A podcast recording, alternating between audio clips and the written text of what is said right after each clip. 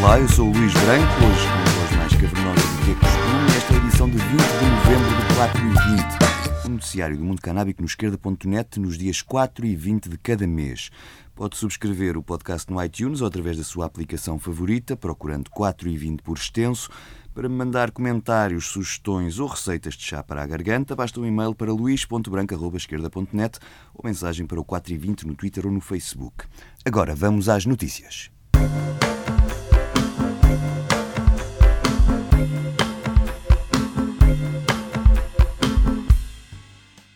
Este mês foi recheado de iniciativas canábicas em Portugal, tanto a Conferência Internacional sobre Cannabis Medicinal como a Feira do Cânhamo Canadouro foram um sucesso. O 4 e 20 falou com os organizadores das duas iniciativas no último programa. Na Canadouro, que teve lugar este fim de semana no Porto, foi lançada uma associação de produtores de cânhamo, uma produção que não se destina ao consumo medicinal nem recreativo, mas sim ao cânhamo sem propriedades psicoativas e que serve para produtos alimentares, óleos ou fibras. A Associação Procânhamo quer trazer inovação à indústria portuguesa e, para que seja possível produzirem sem verem as plantas apreendidas pela polícia, pretendem que a lei que define a quantidade máxima do THC no cânhamo industrial, o THC é o tal componente psicoativo, passe de 0,2% para 1%, uma vez que aquele limite mínimo não é adequado ao clima português. No que toca à cannabis medicinal, a presidente do Infarmed esteve na conferência que teve lugar em Lisboa e prometeu para o fim do ano a publicação da regulamentação da lei que legalizou o uso terapêutico da cannabis. Quando essa regulamentação sair, vamos voltar a ter aqui à conversa no 4 e 20 a Associação Canativa, que organizou a conferência. Para já não percam o primeiro episódio da série documental Pacientes, realizada por Laura Ramos. Ela já está disponível no canal da Canativa no YouTube. Vejam o link no Twitter do 4 e 20. Em Espanha fazem-se contas aos cenários da legalização da cannabis. O coordenador da Unidade de Políticas de Drogas da Universidade de Barcelona, David Oró, publicou um estudo sobre um desses cenários. Ele afasta o modelo praticado no Canadá e em alguns estados norte-americanos, que põe a maior fatia do bolo na mão das multinacionais. Em vez disso, simulou um cenário com base no autocultivo, que cobriria 10% da procura, dos clubes sociais que já existem e podiam cobrir outros 20%, e dos dispensários, as lojas que venderiam a cannabis e que abasteceriam 55% da procura. Oró reconhece que o mercado negro não desapareceria por milagre e continuaria a dar resposta a 15% da procura em Espanha. Ao todo, tendo por base os relatórios oficiais sobre o consumo de cannabis, a produção de 820 toneladas por ano chegariam para satisfazer o mercado espanhol. Mas a esse número deve acrescentar-se o consumo dos turistas. Agora entra a máquina calculadora, com o preço médio da venda ao público de 8 euros por grama, o volume de negócios ascenderia aos 8.500 milhões de euros, só em IVA. O Estado espanhol arrecadaria 1.500 milhões em impostos diretos sobre as empresas e sobre o rendimento dos 92 mil postos de trabalho que calcula serem necessários criar, a receita fiscal rondaria mais 1.800 milhões. Estas contas dizem respeito apenas ao consumo recreativo da cannabis, pelo que há muito mais receita fiscal para arrecadar na cannabis para uso medicinal, têxtil ou no setor da cosmética, acrescenta este académico. Oro alerta que o fisco não pode ter mão pesada sobre a taxação da cannabis, como tem hoje para o tabaco, pois se isso acontecesse, o preço ia disparar para os 15 euros por grama e o mercado negro ficava a ganhar. No Canadá, a cannabis é legal há um mês. Primeiro, os consumidores ficaram zangados quando viram as lojas com prateleiras vazias ao fim da primeira semana. Quem está mais contente é a polícia, que diz não ter assistido a um aumento da condução sob o efeito da cannabis. Por exemplo, em Vancouver, a polícia passou 18 multas desde a legalização, a maioria por causa da cannabis não estar acondicionada como mandam as regras ou por haver passageiros a fumar dentro do carro. Em Toronto, a polícia diz ter registros de 58 multas relacionadas com a cannabis ao volante desde o início do ano, mas apenas duas delas após a legalização. No mesmo período, desde o início do ano, houve 824 multas por causa do álcool ao volante. Cada província do Canadá tem as suas regras próprias para transportar cannabis no automóvel.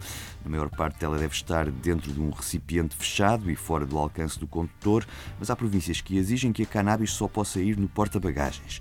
Ao nível federal foi aprovado um teste de saliva para as polícias usarem, mas já há advogados que se, que se preparam para contestar esses resultados por considerarem esses testes pouco fiáveis. Mas para já, ainda não estão a ser usados em operações stop.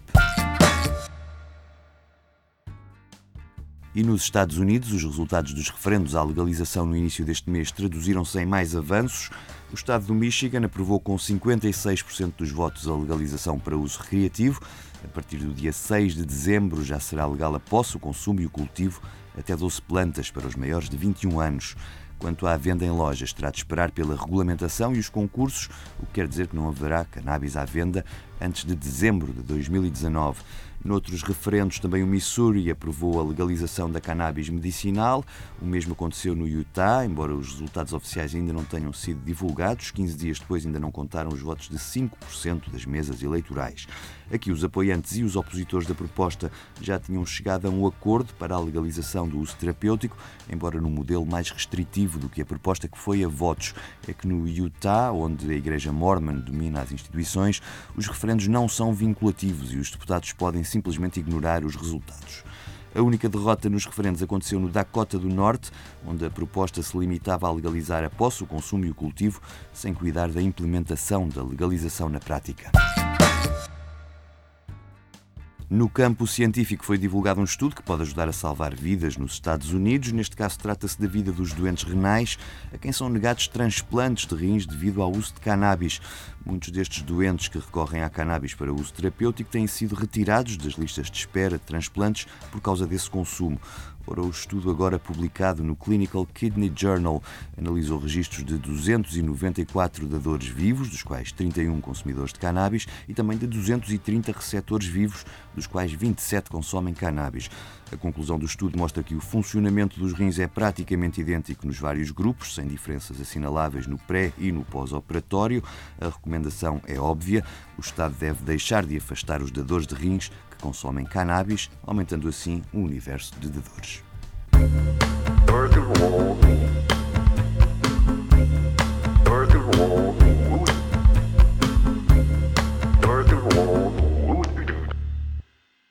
O 4 e 20 chega ao fim com um momento musical, uma saudação aos eleitores do Michigan.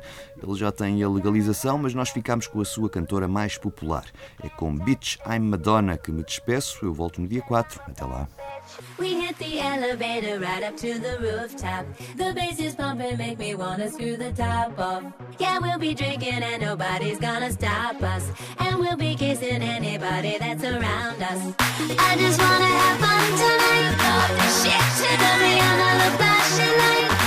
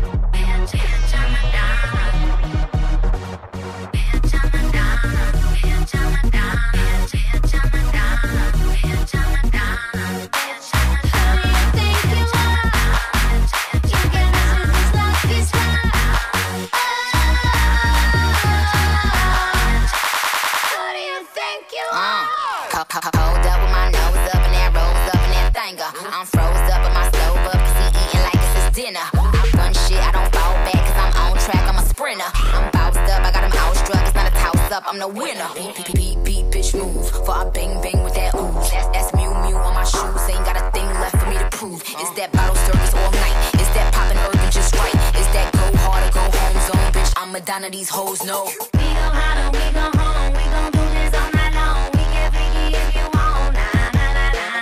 We go hard we go. We gon' do this all night long. We get freaky if you want. Bitch, I'm Madonna. We do it like this.